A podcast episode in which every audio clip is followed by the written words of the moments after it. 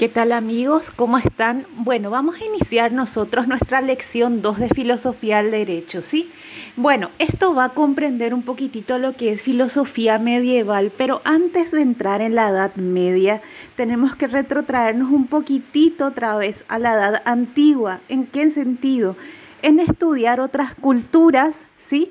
Que influyeron justamente a la configuración de las dos religiones mayoritarias en cuanto a creyentes en la, en la historia de, la humanidad, vamos a decir, el cristianismo y el islam, ¿sí? Entonces, tenemos que hacer un retroceso otra vez hasta la edad antigua, ¿sí? Y hablar un poquitito de cómo se originaron esas religiones, el cristianismo y el islam, que son una derivación del judaísmo. Luego vamos a entrar en la Edad Media, ¿sí? Una transición ya a la Edad Media con San Agustín de Hipona, ¿sí? San Agustín les voy a explicar un poquitito después el contexto, ¿sí? Y este, luego vamos a estar dando lo que es el Islam, el Islam también que tiene mucha preponderancia en la formación cultural de lo que fue después Europa. Luego vamos a hablar un poquitito de lo que es también este Santo Tomás de Aquino. Sin los árabes no iba a haber Santo Tomás y no iba a haber lo que vamos a estudiar dentro de un ratito también, que es justamente la universidad, en un capítulo llamado La Escolástica, ¿sí? Bueno, la Edad Media oficialmente, vamos a decir oficialmente comienza en el 476 después de Cristo con, vamos a poner entre comillas, la caída del Imperio Romano. Pero en realidad las principales características de la Edad Media ya se fueron configurando mucho antes, ¿sí? Cuando prácticamente Roma dejó su política expansiva y este, empezó una política defensiva, ¿sí? Este, la caída de la dinastía de los Antoninos, básicamente empieza a incubarse de a poquito lo que es la Edad Media, ¿sí? Bueno, vamos a ir viendo entonces de a poco la Edad Media que se caracteriza. Bueno, se caracteriza por algunas cosas, por eso se le llama la Edad Oscura también, ¿sí? Este, muchas ciudades, vamos a decir, de Europa se ruralizaron, cayeron en decadencia, salvo justamente, y esa es una cosa, por eso es tan importante estudiar el Islam, salvo el extremo sur de Europa, ¿sí? Que este, tuvo mucha influencia árabe, árabe, mozárabe, mucho comercio, empieza a abrirse el comercio con Oriente y mucho intercambio cultural, ¿sí? Salvo esas ciudades del sur de Europa, ¿verdad? Este, realmente el resto, el norte de Francia, Inglaterra, todas este, en comparación a lo que era la edad antigua, la época del Imperio Romano, sufrieron un atraso en cuanto a urbanización, a condiciones de vida. Por eso se le llama la Edad Oscura, una época de una religión muy supersticiosa también. La Edad Media empieza básicamente con el embate de los unos, los unos que son una tribu de estepas, mongoles, ¿sí? que iban empujando entraron bien al centro ya de Alemania, iban empujando a los germanos y ahí justamente la invasión de los pueblos bárbaros, mucha superstición, mucho horror y eso va a hacer que justamente la filosofía de esa época sea mucho más mística y ahí vamos a ver ¿sí? la contraposición que hay entre la filosofía de la alta edad media, la época de Atila, vamos a decir, y la baja edad media cuando ya terminaron las, eh, cuando ya terminaron las, eh, vamos a decir, las cruzadas, cuando los europeos salieron un poquitito más de su granja, ya conocieron un poco lo que es el jabón también, siendo, hablando mal y pronto, porque lo que tuvo las cruzadas fue un intercambio cultural y un impacto muy grande en la mentalidad prácticamente paleolítica de un europeo promedio, del europeo del oeste y del norte de Europa. Por eso que van a ver que inclusive la arquitectura va cambiando ¿eh? y tenemos un Santo Tomás. Entonces vamos a ir viendo de a poquito entonces cómo se va configurando la Edad Media, pero de vuelta tenemos que, para comprender la Edad Media tenemos que retrotraernos un poquitito a una época anterior, ¿sí? Que es justamente la época de los profetas. Vamos a estudiar un poquitito cómo surgió justamente cómo surgieron las religiones cristianas, la religión musulmana, a partir del judaísmo, ¿sí? Eso va a ver, eh, esto vamos a verlo justamente con el capítulo que sigue, las religiones abrámicas.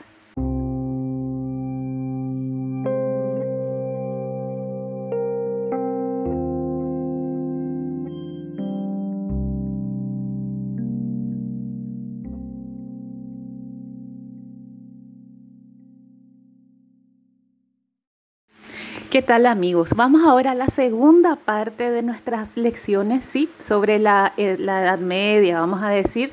Y vamos a tocar ahora mismo lo que son las religiones abrámicas y la patrística, ¿sí? Bueno, religiones abrámicas, Abraham, provienen justamente de Abraham es considerado el patriarca. Miren, el término patriarca voy a utilizar fuera de todo contexto ya que se le da ahora, ¿sí? Y les voy a explicar bien qué significa esto, ¿sí? Bueno, las religiones abrámicas significan justamente que todas ellas se remiten como patriarca y prácticamente fundador al profeta, vamos a decir, Abraham, ¿sí?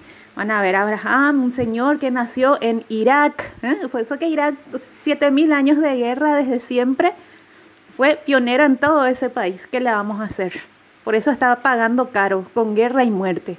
Bueno, este Abraham era un iraquí que estaba buscando la tierra prometida, que justamente migró por el creciente fértil, que termina, ¿sí? En lo que es justamente la costa mediterránea, lo que es la costa de Israel. Esa tierra se llamaba Canaán. Ustedes van a ver todo esto en la Biblia, ¿sí? Se van los domingos y cuando se lee justamente el primer testamento que es común a judíos y a cristianos, ¿sí?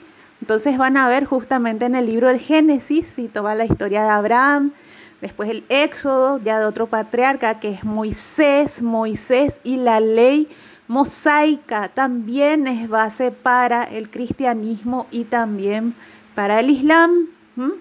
¿Por qué entre estas tres religiones se matan? van a darse cuenta todas las guerras que hubo, entre las cruzadas que fueron entre cristianos y musulmanes, o por ejemplo en el holocausto, ¿verdad? Que vamos a decir de cristianos contra judíos, ¿verdad? Porque justamente tienen, cuando las diferencias son tan sutiles, ahí es cuando las enemistades son más profundas. Una cuestión muy ya, vamos a decir, sociológica o psicológica, ¿sí? Entonces, ¿Qué significan las religiones abrámicas? Todos nos remitimos a ese señor que se llama Abraham, que nació en Irak, ¿sí? Ergo, estas religiones son semíticas, ¿sí? Los semitas son los, eh, los caldeos, los asirios, ¿sí? Que son pueblos que existen todavía muy, muy poco, muy poquititos ya. Y también los dos pueblos que son los judíos y los árabes, ¿sí? El cristianismo proviene de ahí. Recuerden que Jesús era judío, ¿sí? Y el judío es semita. Semita también era este, Mahoma, ¿sí? Muhammad, Mahoma. Bueno, origen semita entonces, no es de un origen indoeuropeo como era la religión griega. Y hay una cosa muy importante que ya les quiero decir respecto de la religión griega. Desde los presocráticos, los filósofos griegos no creían en Zeus, no creían en, no creían en Venus, no creían en, quiero decir, en Afrodita, no creían en ese panteón griego que viene una, ya que viene de una, vamos a decir, obra literaria que se llama la Teogonía, por eso que a Sócrates también le mataron, ¿entienden? Por eso les había explicado el tema del logos y todo eso. Para un filósofo griego, por ejemplo, el tema de Afrodita o qué sé yo, qué sé cuánto, era prácticamente, no sé, era eh, romería. Es lo que para nosotros es, no sé, el tema de San Expedito, San Onofre. ¿Entienden? Esa era la importancia que les daban ellos. Entonces, la religión del pueblo, así la religión griega, se van a dar cuenta que tenía una multiplicidad de dioses y no había ni un solo, y acá empezamos muy importante, no había ni una sola cabecilla, ni un solo profeta. Estaba el oráculo de Delfos ahí, estaba una pitonisa ahí medio mareada que decía cosas irreproducibles, cosas que... Y se tenía que interpretar. Eso era básicamente la religión griega. Era una religión eh, sambo, sambo, ¿entienden? Bueno, estas religiones, ¿no? las religiones abrámicas, que en su orden de aparición el judaísmo, luego el cristianismo y por último el islam, tienen una iglesia, tienen un tienen en primer lugar, perdón, en primer lugar, ¿sí? estas religiones tienen un libro sagrado, tienen textos sagrados, ¿sí? La Torá, el Talmud, ¿sí? que son los libros sagrados, los dos, vamos a decir, los que más se conocen de la religión judía. La Biblia, por supuesto, Biblia en griego significa libro, ¿sí? que es del cristianismo, y el Qur'an o el Corán, que es del Islam. Son religiones con textos sagrados, textos canónicos, que en base a esos textos se funda la religión, no como en los griegos que se pasaban así este oralmente, ¿sí? Las leyendas, las sagas, eso era muy propio de todas las religiones de Europa. Acá no. Existen textos sagrados en los cuales se fundan las religiones, ¿sí? Bueno, ¿cuáles son las principales características de estas tres religiones en común? Las tres son demasiado parecidas, demasiado parecidas, gente. Solamente que la evangelización que hubo entre las tres fueron en pueblos muy dispares de vuelta el cristianismo recién empezó a tener número cuando vinieron y colonizaron este continente, colonizaron América. Antes era la religión islámica la que tenía mayor, mayor cantidad de fieles, ya que se estaba expandiendo como reguero de pólvora. Y el judaísmo, que siempre fue una religión endogámica, siempre profesaba una sola, o sea, era profesada dentro de una nación específica, ¿sí? Como es la hebrea. Pero Todas estas tres religiones tienen una, serie de características que quiero que me aprendan bien. En primer lugar, cuando hablamos de una religión patriarcal es porque justamente tenemos que Dios no es un ente abstracto. Dios se subjetiva. ¿Por qué se subjetiva? Se hace sujeto. Es un padre es un padre omnipresente. Es una, ¿entienden? Es un ser que está en todos lados, no es abstracto. Entonces pensamos, Dios nos está mirando por todas partes. Es infinito, es todopoderoso, pero se subjetiva en la figura de un padre. Dios es trascendente. ¿En qué sentido? No era como los presocráticos que todo era inmanente, el cosmos, el, ¿entiende? Y nosotros éramos partecita del cosmos. No.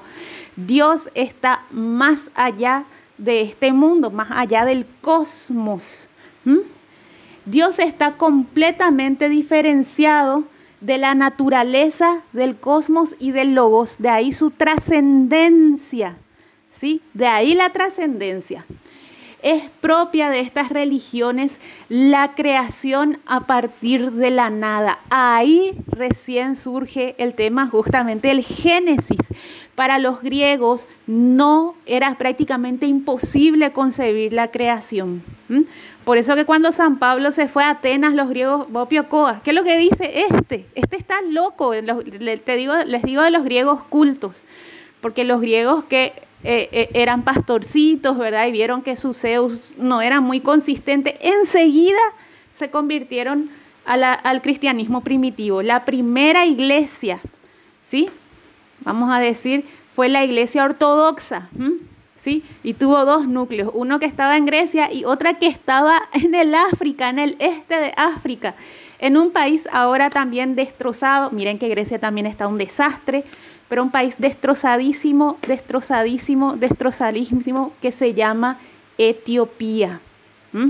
Fueron ellos prácticamente los primeros cristianos, así que a no hablar mal de esa gente, ¿eh? que tiene por lo menos 3.000 o 4.000 años más de cultura e historia que nosotros, ¿sí? Entonces, para el, tema de la creación surge a partir de ahí. Dios, Padre omnipotente y todopoderoso, creó el mundo. No hay creación en Grecia. Entonces, van a haber diferenciaciones y acá muy importante entre las leyes divinas, que es la ley mosaica, los diez mandamientos, y las leyes humanas, que son las leyes civiles. Aparece la figura del juez supremo, ese es Dios. Para los griegos no había una figura de juez, ¿me van entendiendo? No había un juez así que determinaba todo lo que iba a suceder, como es la figura del Dios que aparece con los semitas. Eso es muy importante. Los jueces, hay un libro de la Biblia que se llama justamente Jueces En Grecia, ¿quién le condenó a, quién le condenó a Sócrates? Le condenó la polis, le condenó la política, no le condenó un rey, ¿sí? Hay un clero organizado en estas tres religiones, los rabinos en la religión judía, los sacerdotes, pastores, toda la iglesia en la religión cristiana, el imán, el visir en la religión musulmana. Y todos, todas estas religiones tienen profetas que son las personas iniciadas en las palabras de Dios. ¿Qué quieren decir eso? Que son las personas que tuvieron la gracia de Dios para, ¿sí?, transmitir su mensaje. Primero es justamente Abraham, ¿sí? Luego viene Moisés, van viendo, van a ver, por ejemplo, los evangelistas y los cuatro evangelistas, San Juan, que es una, historia muy trágica, que fue justamente el que escribió el Apocalipsis, ¿sí? Entonces quiero que me diferencien muy bien. ¿Por qué estudiamos esto en filosofía del derecho? Sencillo, gente, porque sin este señor Abraham, ¿eh? Estos señores pastores nómadas, no iba a haber juez.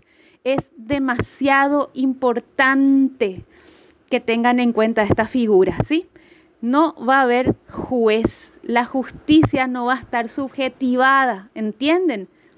De ahí justamente que nosotros tomamos también la justicia como una autoridad y parece una autoridad así paterna. Bueno, estamos viendo de esto, ¿sí? Bueno, entonces estas son las religiones abrámicas, recuerden el inicio, ¿sí? El nacimiento de a partir del judaísmo, de lo que son las dos grandes religiones, los dos grandes monoteísmos que hay en la que hay en la que hay en el planeta, que son el cristianismo y la religión islámica. A medida que vayamos eh, desarrollando lo que es la Edad Media, se van a dar cuenta por qué es tan relevante entonces, saber lo que son las religiones abrámicas.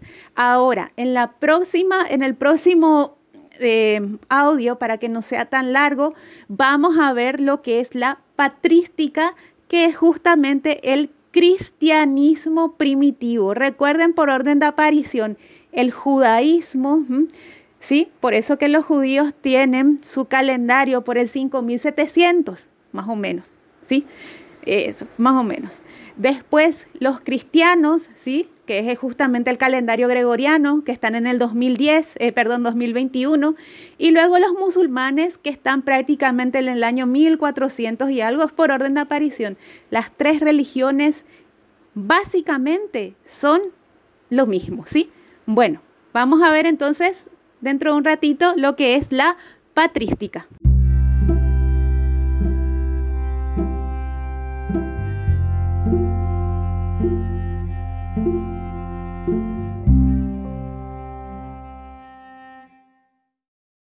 ¿Qué tal amigos? Ahora vamos a continuar con un pequeño apéndice también de lo que son las religiones abrámicas que se llama justamente la patrística.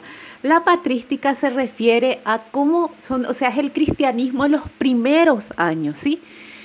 Es la configuración de la religión cristiana primitiva, ¿sí? Y tiene justamente su inicio en quienes fueron los apóstoles. Vamos a hablar un poquitito en la época ¿sí? de los apóstoles, en la época de Jesucristo, ¿sí? habíamos hablado, viniendo a la lección 1, ¿sí? que había terminado básicamente con Aristóteles, Aristóteles se muere, todo se va más o menos ya, mm, ya empieza a degenerarse un poquitito porque empieza también a conquistar el imperio romano. Ustedes saben que a los romanos no les importaba un montón de cosas, entre ellas pensar. Entonces, la filosofía de a poquito iba decayendo. ¿Qué sucede? Va a suceder algo muy importante acá, gente. Entre Platón y Aristóteles, así los dos pesos pesados, ¿sí? Este, vamos a tener que Aristóteles va a, vamos a decir, tener vigencia en lo que es la cultura helenística que se propaga, ¿sí? por lo que es la ciudad de Alejandría, que está en Egipto, ¿sí? Y todo lo que es, vamos a decir, Medio Oriente. Eso se va a llamar el helenismo también. Una fusión entre lo que es la cultura griega y la cultura oriental. Los persas, los babilonios. Entonces hay una, vamos a decir, una, vamos a decir una cuestión híbrida. ese helenismo le va a dar mucho, no le va a dar tanta importancia a la espiritualidad, a la religión, sino a la ciencia. ¿Y quiénes van a continuar esto después? ¿Quiénes van a ser los herederos y van a, van a vamos a decir, a este, a darle más relevancia al lado científico de Aristóteles, no tanto a la parte ética que se queda todavía dormidita.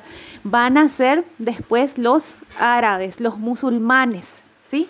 Van a ser los musulmanes quienes se van a encargar de tenerlo Aristóteles y de leer más, de leer obras de Aristóteles y de científicos como Ptolomeo, por ejemplo, ¿sí?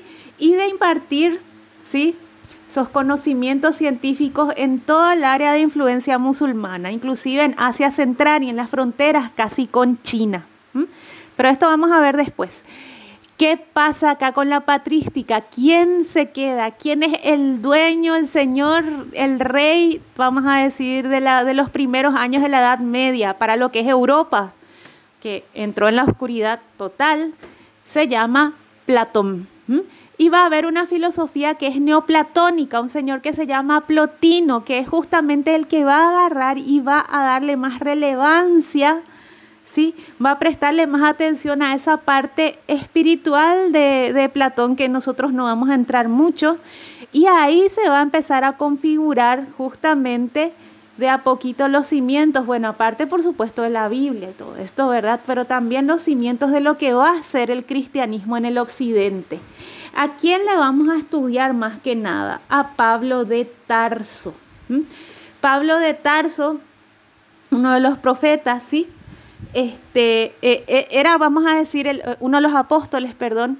Eh, bueno, yo no, acá se están empezando a dar cuenta que yo no, no soy muy eh, no me voy mucho a la iglesia, me voy prácticamente, pues no es solamente yo, mi familia en sí luego no, no que somos gente de diferentes orígenes también, ¿sí?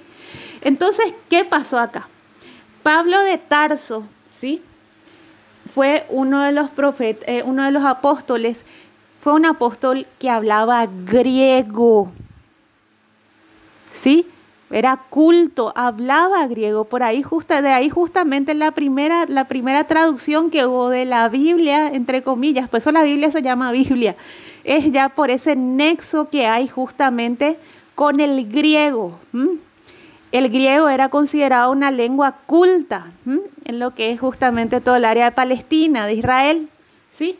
Por eso que dice que era un judío de cultura helenística. Él estaba también en, esa, en esas en esa zona muy cercana a lo que es Alejandría, ¿sí? Fue el primero en evangelizar en Europa, justamente, este, ustedes sabrán más que yo, ¿sí? Cómo este Pablo de Tarso fue a evangelizar en el Areópago, en Atenas. Y quienes iban al Areópago justamente era la aristocracia ateniense. Por eso que no les fue tan bien. Fueron justamente lo que les preguntaron. Mira una cosa, Pablo, bueno, tampoco así, ¿verdad? Con, todo respeto y en griego, ¿verdad? Porque le dijo, Pablo, no puede ser, ¿cómo me vas a venir a decir acá que se creó el mundo? Si de la nada nada sale. ¿Me van entendiendo? ¿Mm?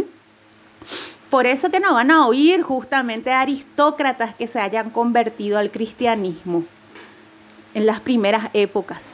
Cristianismo, al cristianismo fueron convirtiéndose justamente los esclavitos de esos que se fueron al Areópago. ¿Entienden?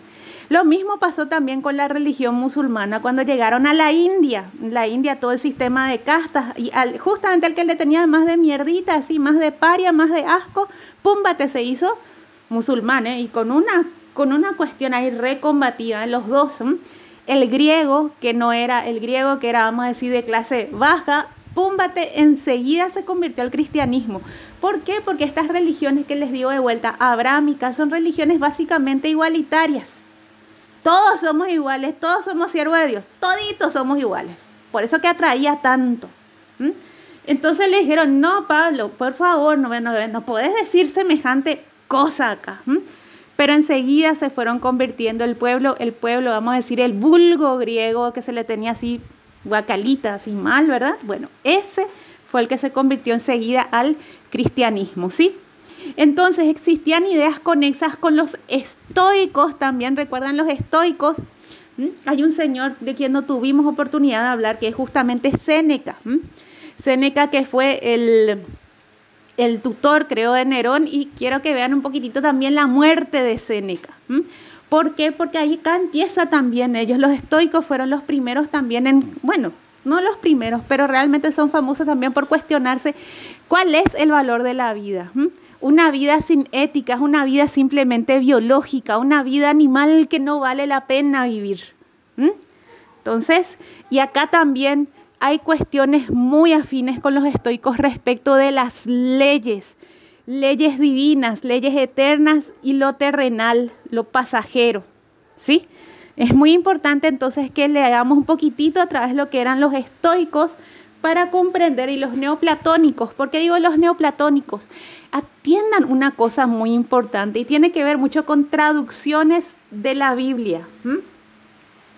Si ustedes se fijan bien, no había una división tan tajante entre cielo e infierno y la cuestión del infierno, la visión del infierno que tenemos nosotros ahora se la debemos mucho a un escritor italiano, el más famoso de todo, que se llama Dante Ligieri.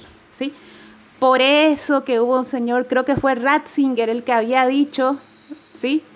que el infierno es un estado del alma. es una influencia así de terror platónica. Ratzinger. Bueno, atiendan bien, estoicos y neoplatónicos. ¿Qué viene los platónicos? De los platónicos viene esa división justamente. ¿Se acuerdan? Idea, ¿sí? El mundo de las ideas y el mundo terrenal que es imperfecto. Muy bien, al mundo de las ideas se le llamó cielo, ¿sí? Y ahí está Dios. Dios es el logos. O sea, logos pasa a ser Dios ahí. Y en realidad es un atributo de Dios, ¿sí? El logos es un atributo de Dios, esa razón infinita, esa razón indiscutible, es un atributo de Dios. Y Dios tiene una justicia que no se puede vincular con ninguna ley o idea precedente de lo bueno y lo malo. Y mucho menos, no, es Dios quien define lo que está bien y lo que está mal. No hay precedentes para Él. Frente a Dios no hay nada que pueda vincular su voluntad. Las cosas son buenas o malas porque Dios lo dice. Y eso va a subsistir mucho en los primeros años de la Edad Media. ¿Saben por qué? Porque les hablé de un señor que se llama Tila, les hablé de todo el horror que había, de los pueblos bárbaros que venían a invadir, a hacer desastre, qué sé yo, qué sé cuánto. Entonces el mundo era mucho más místico y menos racional. De ahí vamos a ver un San Agustín, que vamos a hablar de él dentro de poquitito, que es mucho más místico. Las cosas son buenas porque, ya les adelanto San Agustín, porque Dios lo dice. Había una necesidad imperiosa de atajarse, de que haya alguien que nos vaya a proteger ante un mundo que de a poquito se iba derrumbando. ¿Entienden? Entonces es muy importante, todo depende de la voluntad de Dios, ¿sí? Y todo es atributo de Dios en especial el logos, ¿sí? Bueno, entonces tengan en cuenta esto y tengan en cuenta también influencias estoicas, estoicas con el tema de lo divino, ¿sí? Y neoplatónica también, lo divino, que es lo trascendente, lo que no es de este mundo, y que de la divinidad, que es Dios, parten las verdaderas leyes, ¿sí? ¿Entienden? Bueno, muchísimas gracias y vamos a seguir en la iglesia porque vamos a hablar de San Agustín.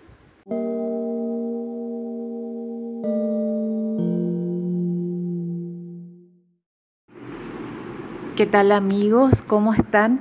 Bueno, vamos a seguir entonces, ¿sí? Con nuestra lección y ahora vamos a ver San Agustín, San Agustín de Hipona, ¿sí?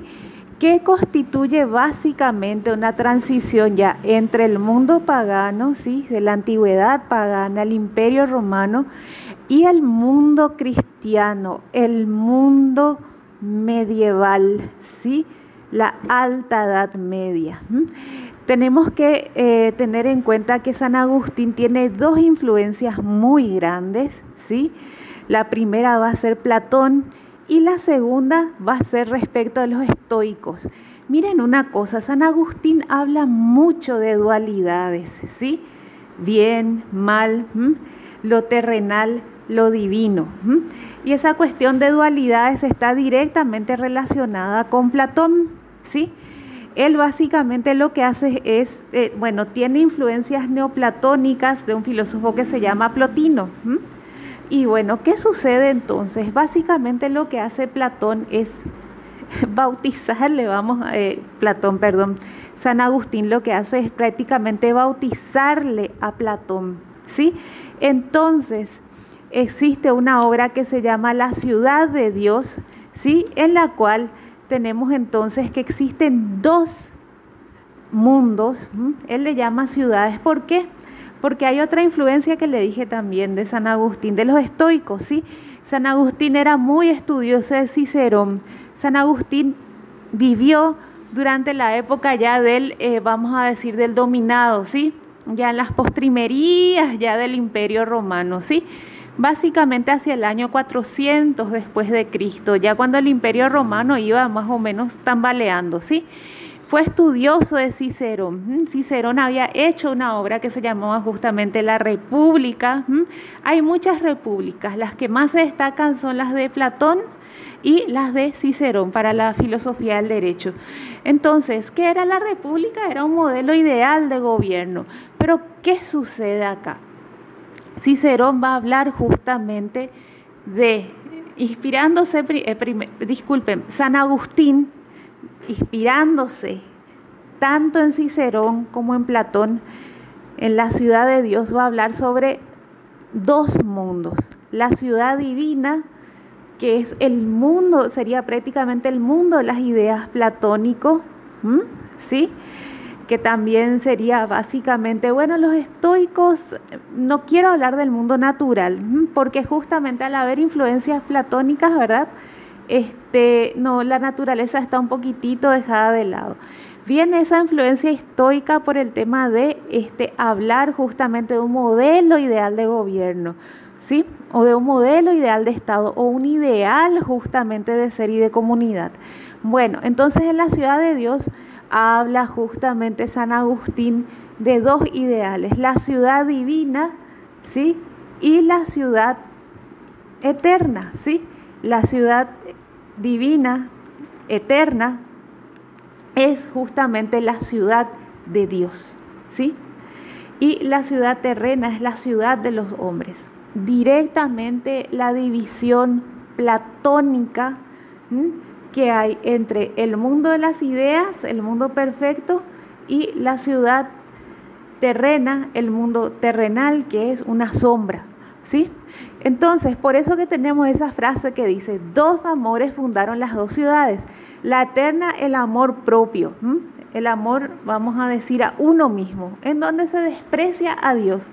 De ahí que la ciudad terrena y las leyes de los hombres sean imperfectas. Y la celestial, el amor de Dios hasta llegar al desprecio a sí mismo.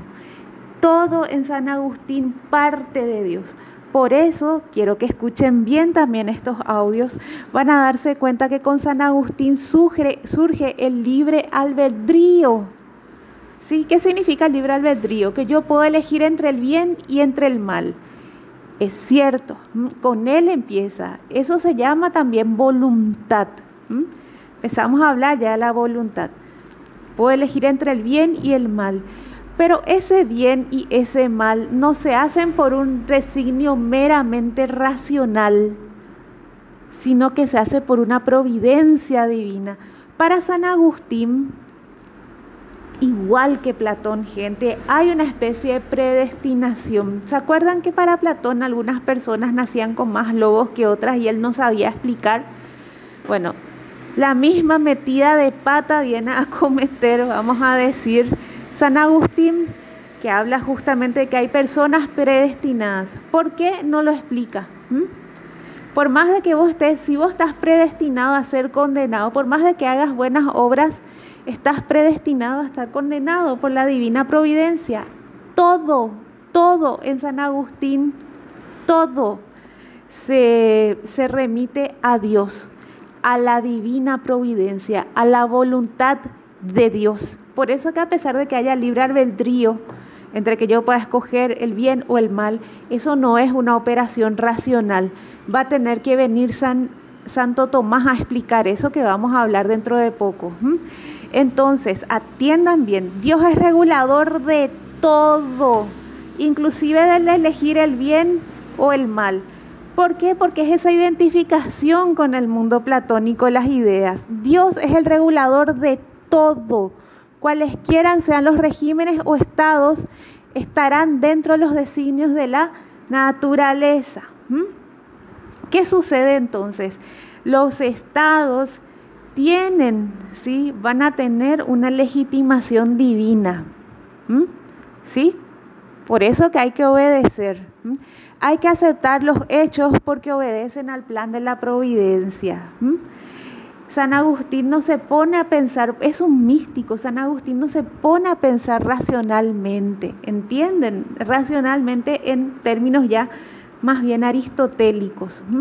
Y si un gobierno está cayendo como era el de Roma, era porque justamente no estaba iluminado por la providencia del Dios cristiano.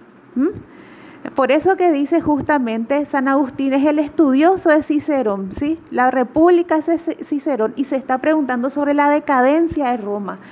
¿Qué pasa? San Agustín vive en la alta edad media ya prácticamente. Recuerden que el tema del paso de la edad antigua a la edad media no es, ay Dios mío, el 12 de octubre del, del 476 a las 13 horas empezó la edad media. No, la edad media empezó a gestarse ya prácticamente en con la caída de la dinastía de los Antoninos, ¿sí?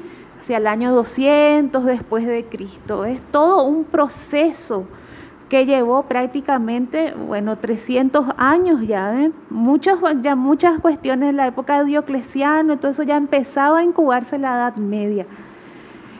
Este San Agustín nació en esa época fue ya testigo de las invasiones bárbaras, porque en, Eurasia estaban también ya invadiendo los unos, estaba por ahí Atila, ¿entienden?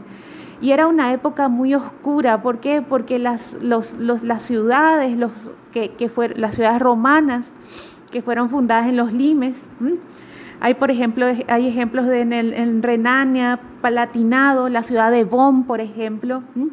Londres, Londres fue despoblada después de la muerte de Séptimo Severo, justamente para que las legiones de Britania vayan a defender las fronteras ya del Imperio Romano, las fronteras itálicas, ¿sí?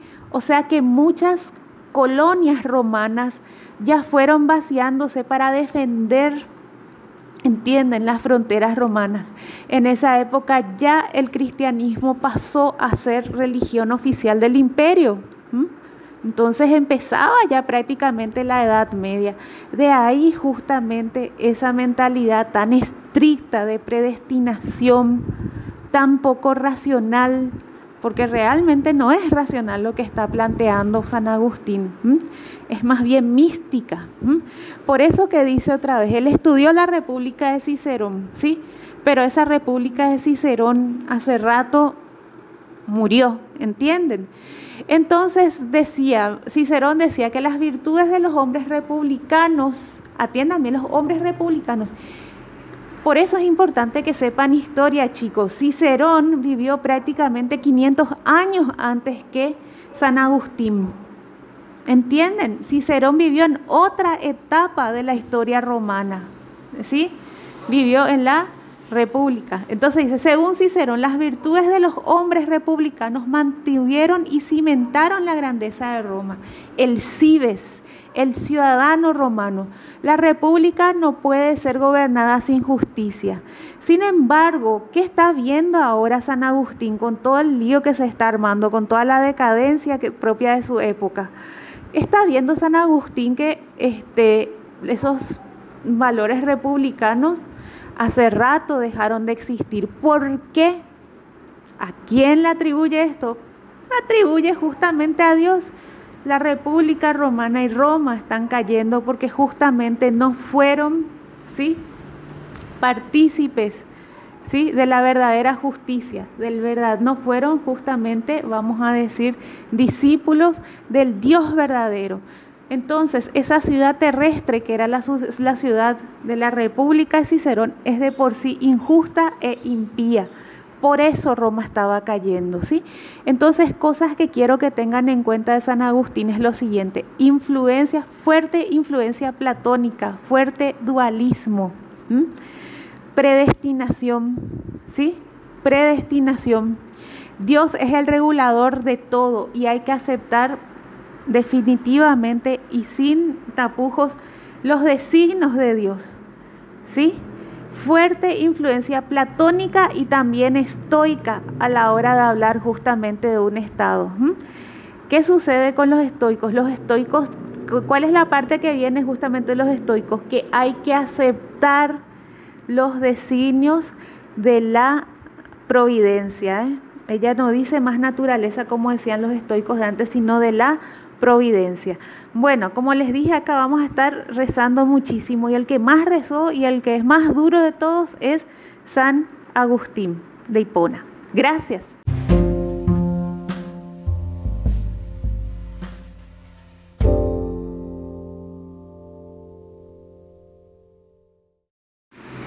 ¿Qué tal amigos? Ahora vamos a iniciar este, la unidad que tiene que ver con el Islam.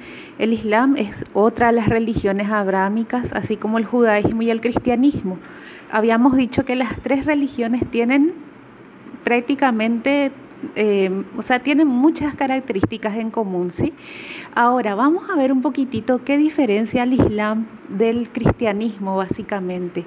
Bueno, como habíamos dicho alguna vez, este el, bueno, vamos a decir que en los evangelios, no, no recuerdo cuál de ellos, ¿verdad? Jesús había dicho justamente que su reino no es de este mundo. Si esa es una interpretación evangélica que se hace justamente, ¿verdad? Que el reino de Dios también es un reino de los cielos.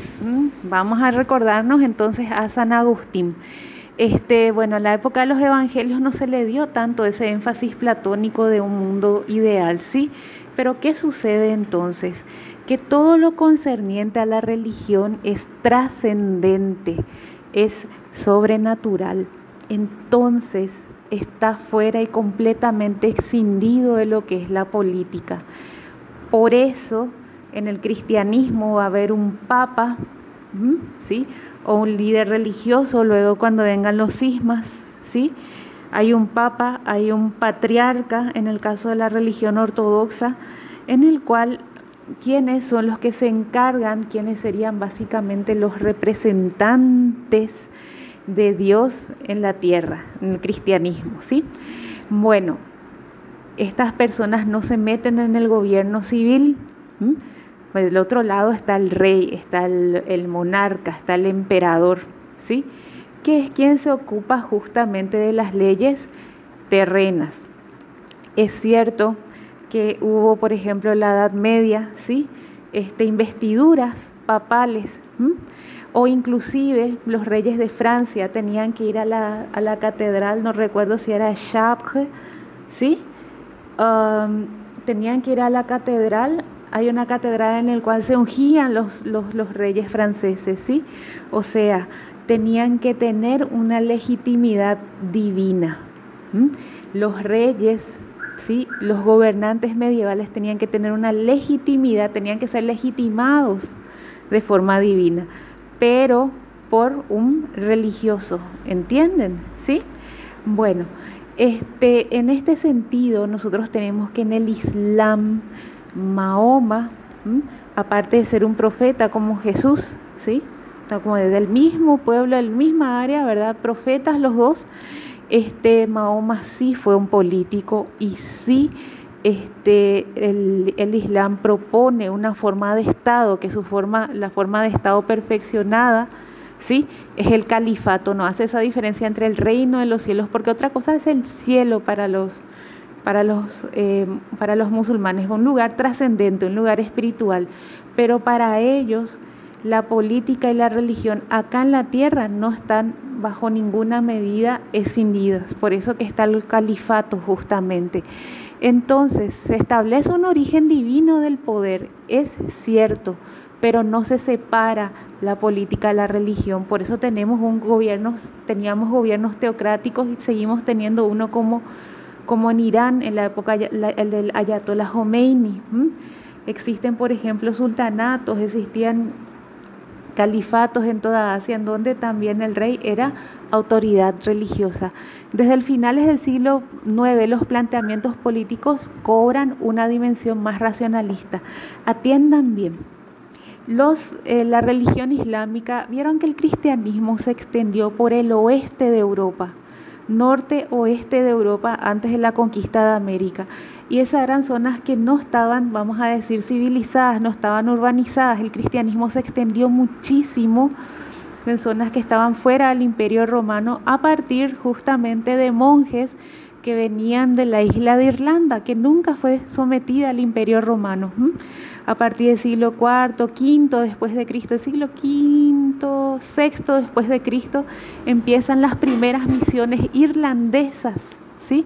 De ahí viene justamente la leyenda de San Patricio, San Brandan, y son ellos quienes evangelizan el norte de Europa, que no estaba urbanizada, estaba, vamos a decir, en el neolítico y en el paleolítico. ¿Qué pasó con la religión islámica? La religión islámica se fue a un sentido contrario, se fue por el norte de África y se fue por Asia, que eran religiones con civilizaciones antiguas.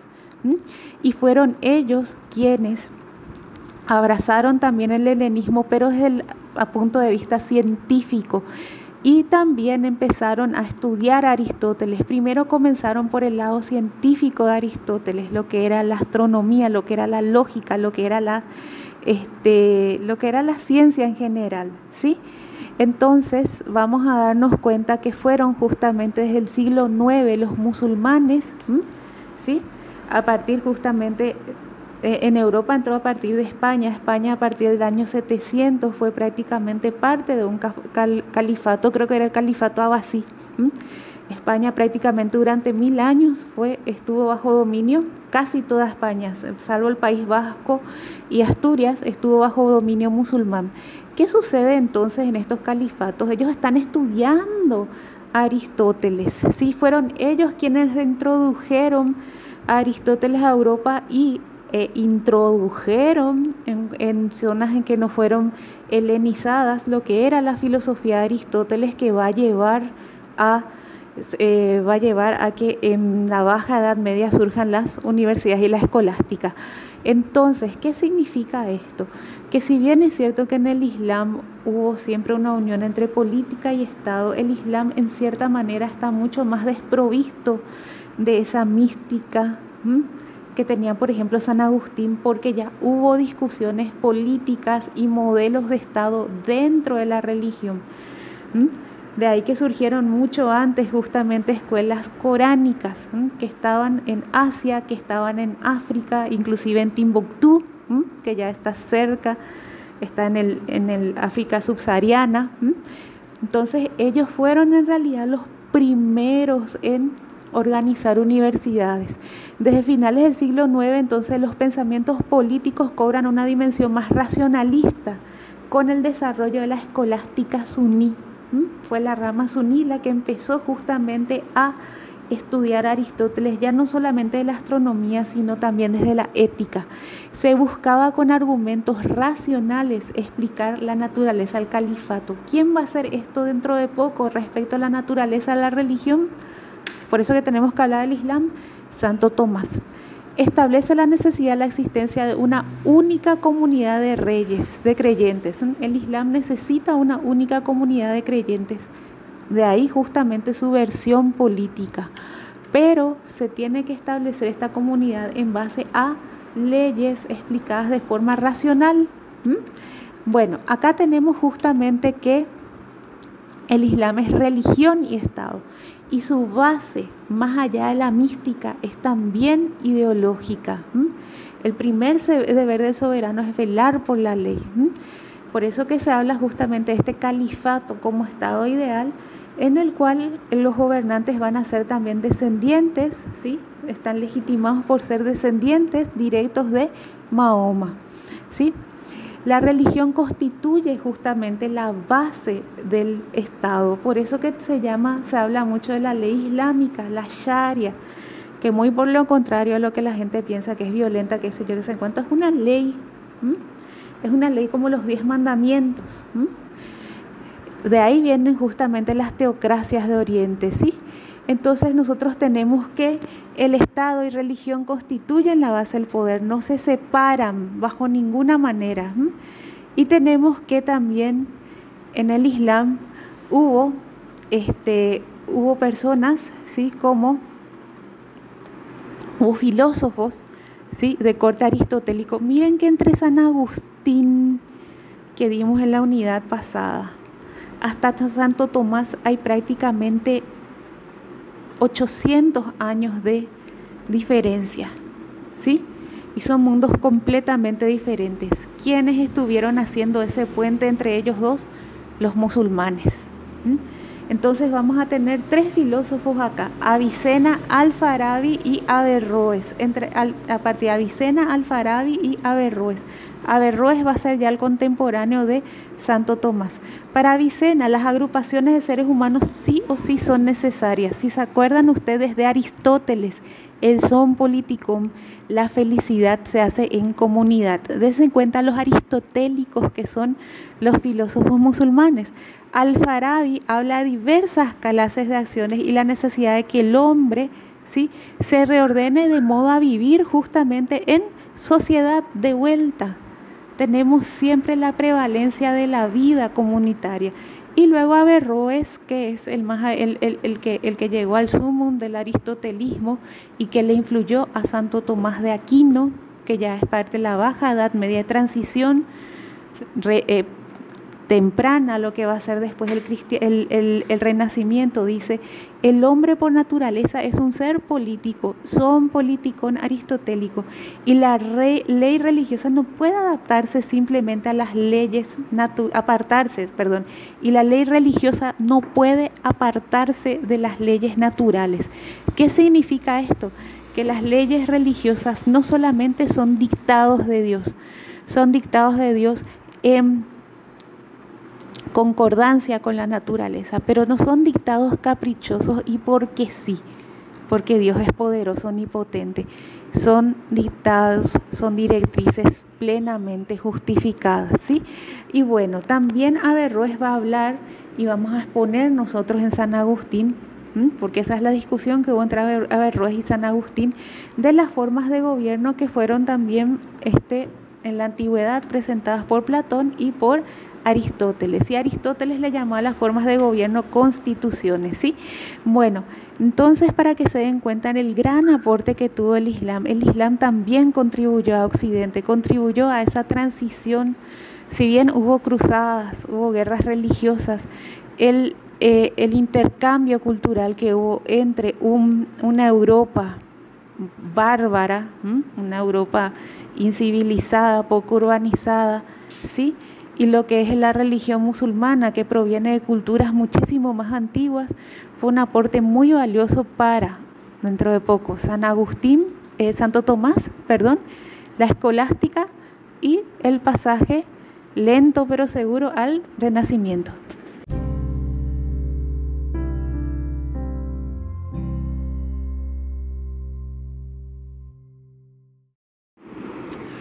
¿Qué tal amigos? Bueno, vamos a iniciar ahora con Santo Tomás. Y Santo Tomás, como les dije, necesitábamos hablar justamente un poco de la cultura islámica y de ese renacimiento aristotélico para hablar de Santo Tomás. Santo Tomás de Aquino, van a ver que los dos santos, vamos a decir, de la, de la, de la filosofía medieval, San Agustín y Santo Tomás, vivieron, si bien es cierto, en un periodo histórico en el mismo, en la, prácticamente, bueno, no tan, no, tan así, ¿verdad? Este San, San Agustín nació ya prácticamente a inicios de la Edad Media, lo que la filosofía de San Agustín caracterizó a la alta Edad Media, como les dije, a la Edad Media esa que se le llama la Edad Oscura, la Edad de las invasiones bárbaras, donde había mucha decadencia. Entonces San Agustín era místico, muy rígido. Y Santo Tomás, habiendo vivido ya después de las cruzadas, él está viviendo ya, como les dije, la transición hacia el renacimiento. Santo Tomás de Aquino está muy, muy, muy influenciado, o sea, él es quien le bautizó a Aristóteles. ¿Sí? Bueno, ¿y qué sucede entonces? Recuerdan que para San Agustín había una dualidad de mundo terrestre y mundo, mundo sobrenatural. Bueno, para Santo Tomás también hay una dualidad, ¿sí? Entre la naturaleza y lo sobrenatural. Pero van a empezar a darse cuenta que por estar imbuido en la filosofía aristotélica, estas dos naturalezas no es que se repelen, no es que una es buena y la otra es mala, sino que, vamos a decir, funcionan, actúan de forma diferente, ¿sí? Por eso que San Agustín dice que el hombre está dotado tanto de cuerpo como de espíritu, ¿sí? El hombre es la síntesis de dos realidades, una que es natural, lo humano, ¿sí? lo exigido por su naturaleza humana, lo que procede de principios naturales del hombre con lo que le rodea. Y lo sobrenatural, por supuesto, que va a ser lo divino y Dios. Entonces en el ser humano está su cuerpo y está también su alma que es sobrenatural. Atiendan bien lo que les había dicho una vez, que em, vamos a ponerle que Aristóteles ya es más racional, ¿sí? Él es mucho más calculador que Platón, ¿sí? Entonces, así también Santo Tomás va a ser, va a dejar prácticamente de lado la mística, ¿sí? Y va a concentrarse en una lógica racional casi matemática, ¿sí? Por eso que dice que la razón humana puede por sí sola llegar al conocimiento cierto de algunas verdades. Las verdades que no son trascendentes, ¿sí? O sea que podemos llegar por el conocimiento a las verdades de este mundo, a la ciencia, por ejemplo. La providencia y el plan divino no anulan a los agentes en el gobierno del mundo, eh, no anulan a los agentes humanos en el gobierno del mundo. Les vuelvo a decir, la providencia, Él cree en Dios. Y les voy a después dar un ejemplo de cuál es la diferencia entre San Agustín y Santo Tomás. La providencia y el plan divino no anulan a los agentes humanos del gobierno del mundo. ¿Mm? ¿Sí? Los seres humanos tienen que gobernarse según leyes humanas. Dios es la causa primera de las cosas. ¿Sí? De Dios parte todo porque Dios creó todo. ¿Sí? Dios es el creador. Deja que en el orden actuar actúen como causas segundas los seres creados según su naturaleza y sus leyes. Dios creó este mundo, pero dijo, bueno, a partir de ahora ustedes se van a manejar prácticamente solos. ¿Entienden? Para San Agustín Dios lo era todo y Dios te condenaba, ya estabas precondenado al infierno, si Dios quería, porque sí para Santo Tomás Dios, y esto es muy importante porque vamos a ver después las consecuencias que tiene para Santo Tomás Dios. Fue creador, es origen, es creador del mundo, es cierto, pero este mundo que él creó deja justamente al arbitrio de los hombres para que ellos hagan sus leyes, que ellos se manejen por su cuenta. Dice, incluso la revelación divina libre y gratuita no suprime las condiciones de tiempo, lugar y cultura de quienes la aceptan. O sea que la religión, miren que estamos hablando acá la religión como ley, eso caracteriza mucho también a la Edad Media. Por supuesto que no estamos hablando como una teocracia, como en el Islam, pero sí son preceptos morales muy rígidos que tienen influencias en las sociedades. ¿eh? Y dice de vuelta, incluso la revelación divina, libre y gratuita, no, no suprime las condiciones de tiempo, lugar, cultura y conocimiento de aquellos que la aceptan. O sea que la forma de concebir a Dios, ¿sí? de relacionarnos con Dios, depende de un contexto. Depende de un contexto social.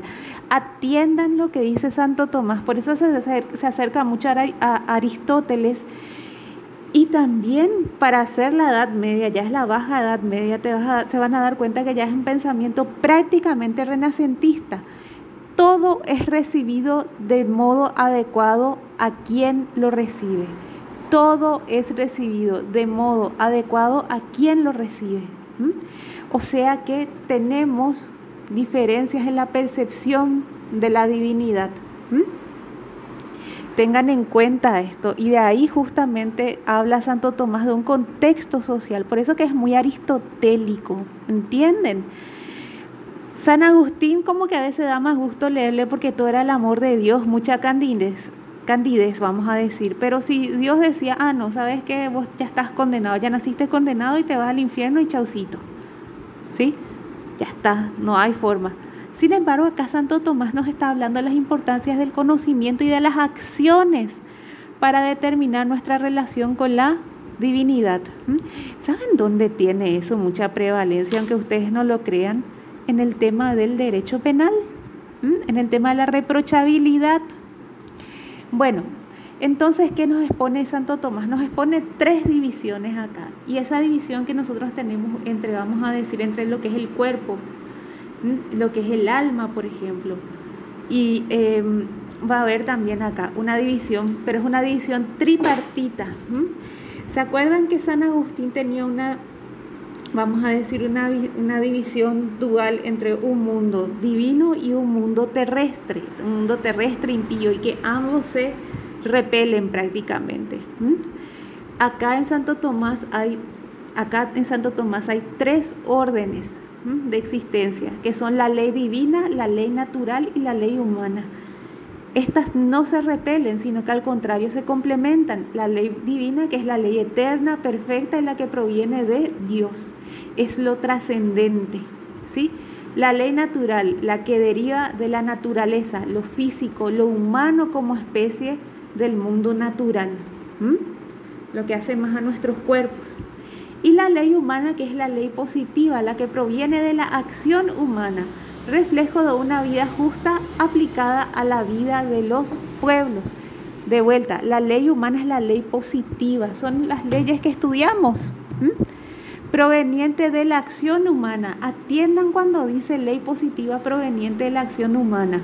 Está hablando de una especie ya de consenso en la edad media. Estamos empezando ya con las teorías consensualistas, que él rescata de una antigüedad, pero una antigüedad tan olvidada, que él está volviendo a poner en relieve con nuevos bríos. La ley positiva proviene de la acción humana, reflejo de una vida justa aplicada a la vida de los pueblos. Tiene que haber un consenso y esa ley debe ser justa para todos. La distinción aristotélica, hay un doble, ¿sí? Hay un doble fin humano, ¿sí? En la vida política y en la contemplación. Atiendan bien. Aristóteles tenía mucho de teleología. ¿Qué quiere decir eso? Que las, que, las acciones que nosotros realizamos tienen un fin. Están destinadas a un fin. Por ejemplo, yo estudio en la universidad porque eh, quiero ser un profesional. Y ese es mi fin, ¿sí? Esa es la teleología. Bueno, esto también influye justamente en Santo Tomás. Entonces, hay un doble fin, la vida política y la contemplación. para la felicidad hay dos fines, la vida política y la contemplación. La vida política está justamente en las leyes humanas, que es la cual nos vamos a concentrar. La contemplación es, por supuesto, ya lo trascendente, ¿sí? Aristóteles llamaba, hablaba de un primer motor que era lo que movía todas las cosas. Bueno, Santo Tomás básicamente a ese primer motor, ¿verdad? Este le va a llamar Dios. Entonces, siempre vamos a hacer esa, bueno, le va a llamar en el sentido que por supuesto le va a dar un contexto cristiano, religioso y lo va a adaptar también a los preceptos que hay en la Biblia. Pero básicamente Dios es el origen de todo y la vida, ¿sí? Es lo que creó todo. Pero creó y parece que se quedó, bueno, ya está, ya hice mi trabajo. Ahora ustedes hagan sus cositas. Por eso que vamos a ver justamente una diferencia que hay entre San Agustín, que era teísta. Dios estaba en todo. Si fulano se enferma, Dios le castigó. este, voy a rezarle a Dios para que fulano ya no tenga más la peste, voy a rezarle a Dios para que Atila no queme toda la, toda la aldea, voy a pedirle a Dios que mi esposa ya deje, o sea, desde lo más relevante hasta, ¿entienden? Bueno, para Santo Tomás, sin embargo, Santo Tomás ya es teísta. Yo cuando lo que dije Santo eh, San Agustín es deísta, con D. Santo Tomás es teísta. ¿En qué sentido? En que Dios creó el mundo, ¿sí? Dios es creador del mundo, Dios es el que, el que creó esto, ¿sí? Pero que no tiene intervención. Me van entendiendo en las acciones de los hombres. Los hombres se, los hombres se manejan según su racionalidad, ¿sí? Entonces, la ley humana, vamos a concentrarnos, la ley, la contemplación corresponde a la ley divina y eso ustedes van a dar alguna vez en teología si quieren ser curas. Ahora vamos a hablar un poco de la ley humana. Es la determinada a partir del propio hecho social. Que alguien en la Edad Media esto es una cosa, vamos a decir, eh, completamente revolucionaria. Toda ley ordena el comportamiento humano hacia un fin. La ley humana es la elaboración de los hombres según las circunstancias de las sociedades. Hasta nos acerca justamente a Gorgias, que hablaba de la situación, de cómo hay que juzgar las cosas, cómo hay que juzgar a la gente según su situación. La ley humana es una elaboración de los hombres según las circunstancias de las sociedades. ¿Sí? No es que hay una sola ley divina y en esa hay que, esa, en esa hay que, como decía San Agustín, y esa nomás la ley que vale y así nomás. Y no se discute. ¿eh? San Agustín, no, San Agustín nació antes de, antes de, Mahoma, ¿eh? pero si San Agustín, por ejemplo, nacía después y tenía ese carácter, iba a ser, por ejemplo, como Dante Ligieri, que en el infierno le puso a los musulmanes, pero le puso nomás también a los profetas. ¿Por qué no eran cristianos? ¿Eh? Porque sí nomás, ¿entienden? Bueno, sin embargo, San Agustín está hablando ya de una elaboración social, colectiva y que tiene que ver con los caracteres de cada sociedad, ¿sí? Por eso que tampoco acá se puede, en, en, Latinoamérica, tampoco podemos agarrar y decir, bueno, vamos a convertirnos en una, ya estamos podridos de tanta corrupción, de tanta degeneración, no sé, de tanto narcotráfico y reggaetón, entonces vamos a hacer la República Islámica del Paraguay. De medio imposible, ¿verdad? Bueno, a eso se refiere justamente San Agustín. Tienen que haber las leyes, los ordenamientos tienen que adecuarse a los contextos de un lugar. Entonces se, inspira siempre en Aristóteles. Siempre, siempre en Aristóteles. Entonces dice, para que un ordenamiento sea bueno o sea malo, hay que ver cómo afecta el bien común. Si la autoridad se concentra más en el bien común o en su bien propio. ¿Entienden? El bien común sobre el bien particular. Y justamente a partir de ahí habla de monarquía, ¿verdad? De aristocracia, democracia. ¿sí? Cuando el bien común está sobre el bien particular, hay monarquía si es gobierno de uno, aristocracia si es de varios, o democracia si es eh, eh, aristocracia si es de los mejores, vamos a decir, y democracia si es de todos. O degenera en tiranía, oligarquía y demagogia cuando, este, vamos a decir, prima el bien particular. ¿Entienden? Entonces, el bien particular de uno solo, que va a ser la tiranía, el bien particular de unos poquitos, que va a ser la oligarquía, y el bien particular, vamos a decir, del pueblo llano, en total anarquía, es la demagogia, ¿sí? Y otra cosa muy importante, y acá terminamos hablando justamente de los gobiernos, ¿sí? ¿Por qué hablo mucho de gobiernos? Porque en ese marco se van a hacer las leyes. Recuerden que estamos todavía en la Edad Media y no hay todavía códigos y sistemas legales organizados pero estamos ya en una época incipiente, ¿sí? Y dice, para Santo Tomás de Aquino, la subordinación de un hombre a otro puede ser civil o servil, de vuelta. Para Santo Tomás de Aquino, la subordinación de un hombre a otro puede ser civil o servil. En la servil, la del siervo, el gobernante utiliza al súbdito y lo domina como un siervo para obtener de él un beneficio personal. Un tirano es el gobernante ¿eh? y nosotros somos sus siervitos con nuestros impuestos. ¿Entienden? Más o menos. Bueno, y en la civil lo gobierna el gobernante, el estadística, el estadista, perdón, como un hombre libre encaminándolo a su bien y el de la sociedad etera entera, ¿sí? Acá puse eterna, perdón. El de la sociedad entera, ¿sí? Entonces ustedes van a tener que, cuando hay un buen gobernante, en realidad el gobernante se centra justamente en el bien común. Bueno, se dan cuenta cómo ya estamos en una cuestión completamente diferente a la que habíamos iniciado en, en estos audios, ¿sí? De a poquito, de a poquito, de a poquito vamos ya a la transición al renacimiento, ¿sí? Con San Agustín se va a consagrar lo que se llama la escolástica, que es el próximo audio. Gracias.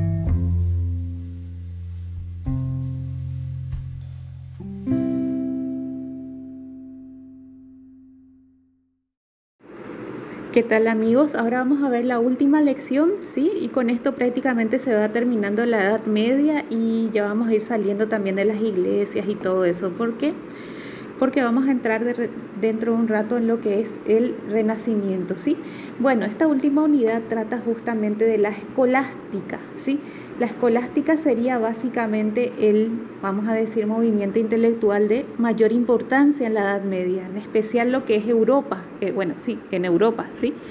Y más que nada ustedes se van a dar cuenta que el centro, vamos a decir, la urbanización de Europa ya va, vieron del Mediterráneo, ¿se acuerdan? El, el, imperio romano, que era básicamente toda la zona del Mediterráneo, se va desplazando tanto la urbanización como los centros de poder al oeste de Europa, a Francia. Y de a poco van surgiendo las grandes naciones europeas. Empiezan ya justamente las guerras entre Francia, Inglaterra. Eh, va a haber ya una guerra de reconquista en la península ibérica. ¿sí? Van desplazándose los, este, los califatos taifas, se llama. Van cada vez más hacia el sur y España está siendo reconquistada por los reinos cristianos. ¿sí? Bueno, y básicamente por esta época es el siglo XIII, los años 1200 ya, que empieza justamente lo que se llamaría la Baja Edad Media, ¿sí? La escolástica y la transición al Renacimiento. Va cambiando, por eso les hablé de Santo Tomás, ya va cambiando mucho la mentalidad, porque porque inclusive la religión, ¿se acuerdan que en la época de San Agustín no se hablaba de la razón, del raciocinio, se hablaba mucho de la mística, se hablaba mucho del bien y el mal porque sí?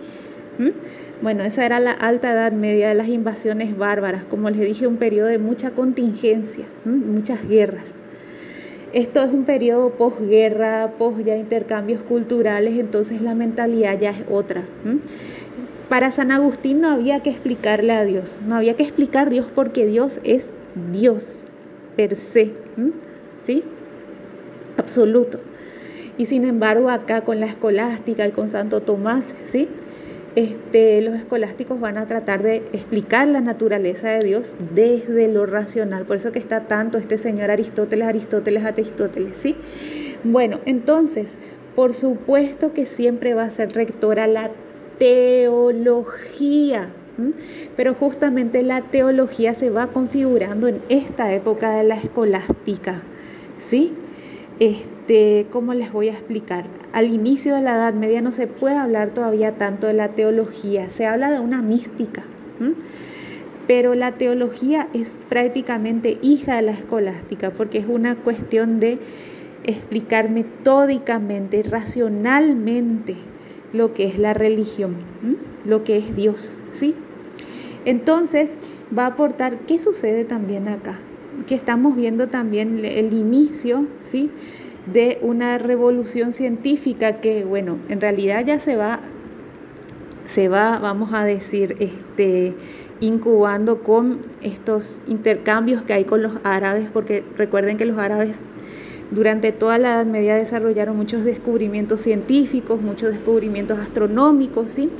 Y este fueron básicamente los herederos de Aristóteles. Bueno, cuando todo este conocimiento llega a Europa Occidental, que ahí que se está empezando a urbanizar, se está empezando a civilizar, entre paréntesis, ¿sí? llegan también las universidades y las universidades van a ser instituciones donde se, hay una división ya de conocimientos, ¿sí? Que esta división de conocimientos va a ser plenamente sistematizada a partir de René Descartes en el Renacimiento, ¿sí? Bueno, ¿qué sucede entonces? Las universidades evidentemente eran centros, ¿sí? De saber. Por supuesto que eh, vamos a decir la carrera predominante va a ser siempre la teología, pero ¿qué es lo que nosotros les estamos dando? Eh, le estamos dando su mérito, es que la teología, teo es Dios, pero logos es conocimiento, queremos conocer a Dios, nos estamos planteando qué es Dios, en vez de decir Dios es esto y no discutas, ¿entienden? Entonces dice, se encamina a la comprensión racional de la fe cristiana y a la sistematización de doctrinas, con ayuda justamente del aparato conceptual de la filosofía griega, entiéndase Aristóteles. Aristóteles fue el primero en clasificar los conocimientos en física, metafísica, ética, lógica, ¿sí? Bueno, eso se rescata otra vez de Aristóteles, ¿sí? Se van entonces consolidando las universidades, van a, van a surgir las de Oxford, las de Bolonia, las de París, ¿sí? Cuya organización y enseñanza corresponden, ¿sí? a una nueva concepción de responsabilidad y saber. Atiendan bien, en la alta Edad Media, la época ya cercana a San Agustín, San Agustín es prácticamente medieval, eh, ya sé que nació antes del 476, cuando oficialmente cayó el Imperio Romano y oficialmente es la Edad Media, pero ustedes saben, ustedes saben bien que las transiciones duran por lo menos 300, 200 o 300 años. Y entre la época de San Agustín, ¿sí? la, la alta Edad Media, ¿sí? las invasiones bárbaras, ¿qué sucedía?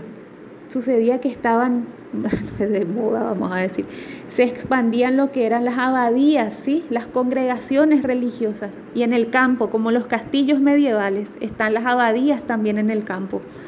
Y ahí los monjes se encerraban a escribir, ¿sí? a estudiar la Biblia en las abadías. Y solamente era la Biblia, ¿me van entendiendo? Y era una mística total, muy parecido, no sé, a los monjes orientales. ¿sí? Que se encierran, es un aislamiento. Y es un preguntarse, ni siquiera es un preguntarse, sino que es una forma de alabar a Dios. ¿Qué va sucediendo también en esta época? De a poco va a surgir la imprenta. Siglos después, uno dos, 100 o 200 años después, va a surgir ya también la imprenta que van a traer de China. Bueno, entonces, ¿qué sucede acá? Se consolidan las universidades, ¿sí? hay una nueva concepción y responsabilidad del saber dirigido por la lógica aristotélica. No nos vamos a pasar copiando nomás a mano los textos, ¿ah? sino que nos vamos a reunir, el profesor va a dar una enseñanza, ¿sí? el profesor va a enseñar algo y se va a empezar a discutir, hacer de réplicas, dúplicas, ¿sí? Entonces, el saber sigue siendo determinado por la fe, por supuesto, la teología, pero la teología como una, vamos a decir, una revelación de conocimiento de Dios, ¿sí? Y bueno, y como les dije entonces, la universidad se diferencia, ¿sí?